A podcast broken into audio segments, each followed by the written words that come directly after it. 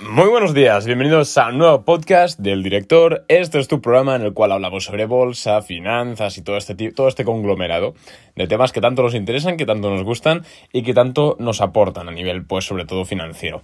Hoy os traigo un programa que os digo que no me gusta hacer porque no me gusta hablar de estos temas, porque principalmente no me gustan estos temas, eh, pero es algo que hay que conocer, es algo que sí o sí hay que saber hacer y sobre todo si estamos invirtiendo en bolsas, principalmente para evitarnos sorpresas desagradables de esas que llegan en forma de una carta de la agencia tributaria. Pero antes de comenzar, con este episodio, que ya os adelanto, como habéis leído en el título, que va sobre cómo podemos cómo declarar, cómo se declaran nuestras ganancias o pérdidas patrimoniales a nivel de la inversión, es decir, provocadas por la compra-venta de acciones.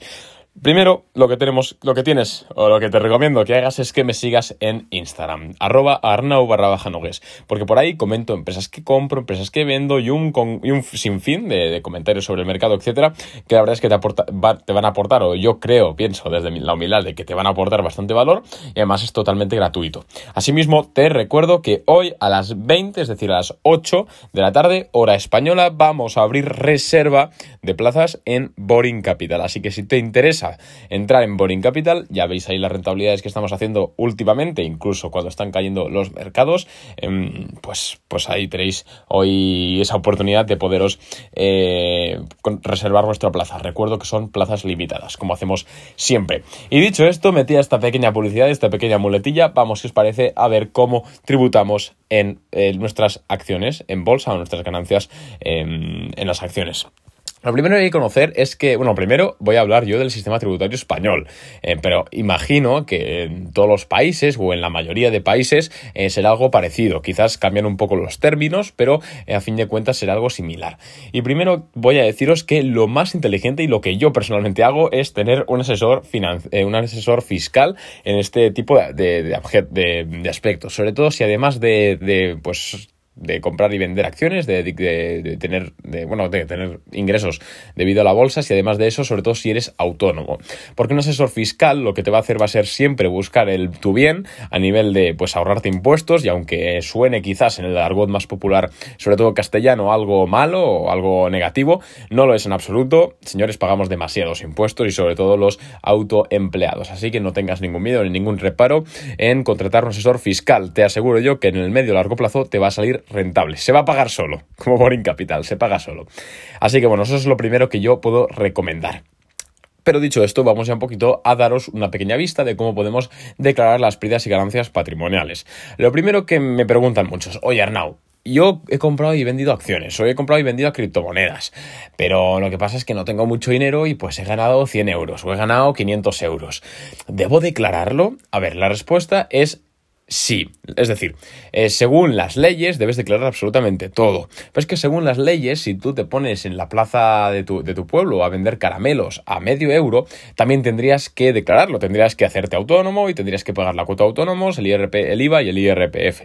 ¿Lo vas a hacer por 20 céntimos que ganes con un caramelo, vendiendo un caramelo por la calle? No, pues con la bolsa ocurre lo mismo. Mientras no, supes, no superes un umbral, esto no te lo estoy recomendando yo, ¿eh? que luego me meto en problemas, simplemente es un poco, pues sobre todo la jurisprudencia que hay al respecto.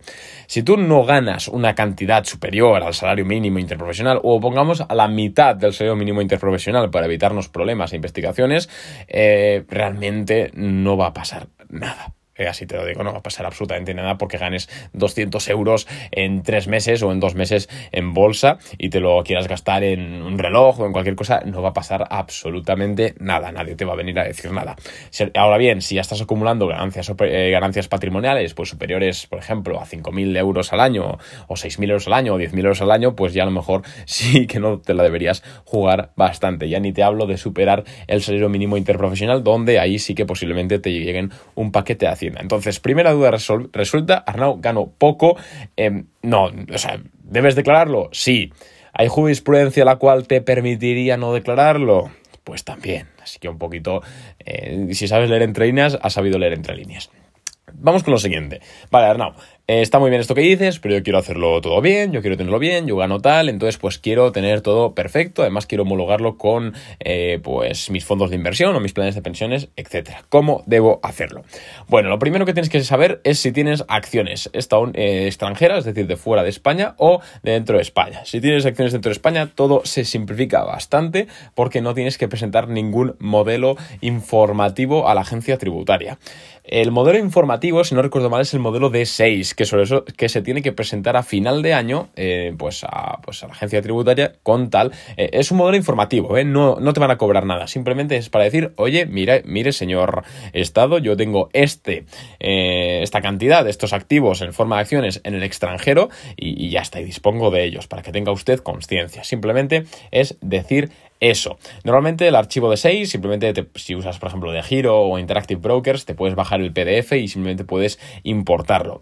Aunque es un informe voluntario, es decir, no te va a ocurrir nada, no es, no es sancionable no presentar el modelo de 6 a final de año, sí que es verdad que yo lo presentaría, yo lo presento principalmente porque te puedes evitar investigaciones y cosas extrañas, porque claro, si de repente ven una variación patrimonial extraña, eh, pues te investigarán. Y aunque finalmente se demuestre que no, que que es porque tienes acciones en el extranjero y no es y era voluntario el D6, pues a nadie le gusta tener una investigación abierta de la agencia tributaria y pues si nos podemos evitar eso simplemente bajándonos un PDF y pues eh, subiéndolo, pues mucho mejor. Así que lo primero que tienes que hacer si tienes acciones extranjeras es presentar el modelo D6 a final de año. Lo segundo que tienes que tener en cuenta es que las acciones no cotizan como si te estuviesen pagando a ti eh, por cuenta ajena ni como si, si, estuvieses cobrando tú por cuenta propia. Por eso hay tanto, por eso los los brokers, a ver, los traders de verdad, es decir, la gente que vive de la bolsa de verdad, no el vende humos de Instagram, em, tiene, tiene a ver, ¿cómo digo esto? Tiene, entre muchas comillas, tanto dinero. ¿Por qué? Porque las pérdidas eh, y las ganancias eh, en bolsa, lo que ganas en bolsa, no cotiza como si te estuviera, o no suele cotizar, en casos, en caso muy general, eh, sobre la base, perdón, sobre como si te estuviese pagando una empresa o si tú fueses autónomo. Lo que suele ocurrir es que se declara en las ganancias y pérdidas patrimoniales. Es decir, las ganancias y pérdidas patrimoniales es un apartado de la renta en la cual tú pones pues, los fondos de inversión que tienes, las acciones, etc. Y ahí pones, pues mira, le estoy sacando esta rentabilidad o he hecho estas operaciones con esta rentabilidad. Entonces, lo que pasa es que tributan a dos tipos distintos. Un 19% hasta 20.000 euros, si no recuerdo mal, y un 21% hasta, a partir de 20.000 euros. Entonces, si tú has ganado 10.000 euros, eh, si tú has ganado, por ejemplo, 5.000 euros eh, durante, durante el año en bolsa, en las acciones, pues vas a pagar un 19% de impuestos sobre esos 5.000 euros. Pero si has ganado 50.000 vas a pagar un 21%, igual que vas a pagar un 21% si has ganado un millón de euros. Por eso la fiscalidad a nivel em, de, de, tener acciones es bastante, bastante atractiva, porque recordemos que por 60.000 euros eh, que tú ganes en acciones pagarías un 21% de impuestos, pero por 60.000 euros que tú ganases por, pues, por percepción de una renta, de, pues sí, de que te pagas en 60.000 euros de salario, pues tendrías que pagar un 43% de IRPF, lo cual, señores, aprovecho para decir que es una absoluta locura y incluso me parece, en mi humilde opinión, anticonstitucional, por aquello de que los impuestos nunca deben ser confiscatorios. Y a mí, pues casi la mitad del sueldo me parece, me parece bastante confiscatorio. Pero bueno, aparte, eh, cierro paréntesis, es decir, pues eso, que tributan a un 19% y a un 21%, dependiendo un poquito de tu volumen de eh, ganancias. Vale, entonces ya sabemos esto. Sabemos que tienes que declarar las acciones eh, a nivel informativo que tienes fuera de España. También sabemos ya cómo poder decirle a Hacienda que, oye, es que he ganado esto de las acciones, pues en el apartado de variación patrimonial. Y os voy a dar un truquito ahora. Bueno, si, hacéis trading o swing trading y hacéis pues muchas compraventas a lo largo del año eh, en, acciones, etcétera, pues todos los brokers os permiten bajaros un archivo CSV o un, Excel o un PDF en el cual pues tiene todos y cada uno de vuestras operaciones hechas durante un intervalo de tiempo y pues simplemente adjuntando ese PDF a la agencia tributaria pues ya se aclaran. No tienes que copiar una por una en teoría, aunque pues depende del broker, etcétera. Bueno, siempre os recomiendo, a lo largo de este episodio lo voy a repetir varias veces, que contratéis con, con contactéis con un asesor fiscal, el cual os va a orientar personalizadamente a vuestro caso particular, porque no es lo mismo ser un accionista de una empresa que basa dividendos, que cotiza a un tipo, o hacer swing trading, etcétera. Así que, por favor, si tenéis la posibilidad, consultar con un asesor fiscal. Yo, como os digo, yo tengo uno, no soy experto en fiscalidad, pero sí que sé un poquito cómo va y quería un poquito arrojar luz sobre el tema. Lo, siguiente que quiero comentar, que este es un pequeño truquito, es que cuando tenemos pérdidas patrimoniales, os las podéis deducir del, del total de vuestra renta. Pongamos, pongamos que tienes dos fondos de, tienes un fondo de inversión eh, X, el cual te ha dado unas pérdidas al año de 5.000 dólares. Y después, con, eh, con la compraventa de acciones, que va aparte, has ganado 10.000 dólares. ¿Tendrías que tributar un 19% sobre esos 10.000 dólares? No. ¿Por qué? Porque tienes pérdidas patrimoniales. Entonces, como de un fondo has perdido 5.000 dólares, aunque de las acciones hayas ganado 10.000, simplemente tienes la obligación de tributar sobre 5.000. Así que por favor, es muy importante que también añadáis las pérdidas patrimoniales a vuestra declaración de la renta, porque pues os deducen y pues pagáis impuestos y se reduce la base imponible sobre la cual pagáis impuestos. Así que es bastante, bastante productivo. Pues, pues siempre pagar menos impuestos está, está genial. Entonces, si por favor tenéis pérdidas patrimoniales de típico fondo conservador que tengáis, que os esté dando unas plusvalías negativas, pues eh, añadidlo a la renta porque os va a grabar otras plusvalías positivas que tengáis de, pues en este caso, compraventa de acciones o otros fondos o lo que sea. Así que estos son un poquito los trucos, las bases, un poquito eh, reitero de forma muy reducida cómo se declaran las, eh, las compraventas de las acciones.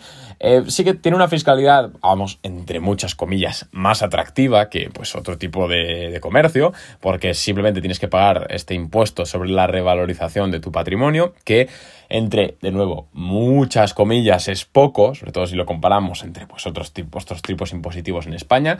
Em, pero bueno, de momento así es el estado tributario. De momento ya de momento no nos han puesto para poner monedas cada vez que vayamos al baño, así que habrá que pagar impuestos también de las acciones que tengamos. Un abrazo y oye, espero que se haya quedado bastante, al menos un poquito claro cómo se tributan. Un abrazo y nos vemos en el siguiente episodio. Adiós.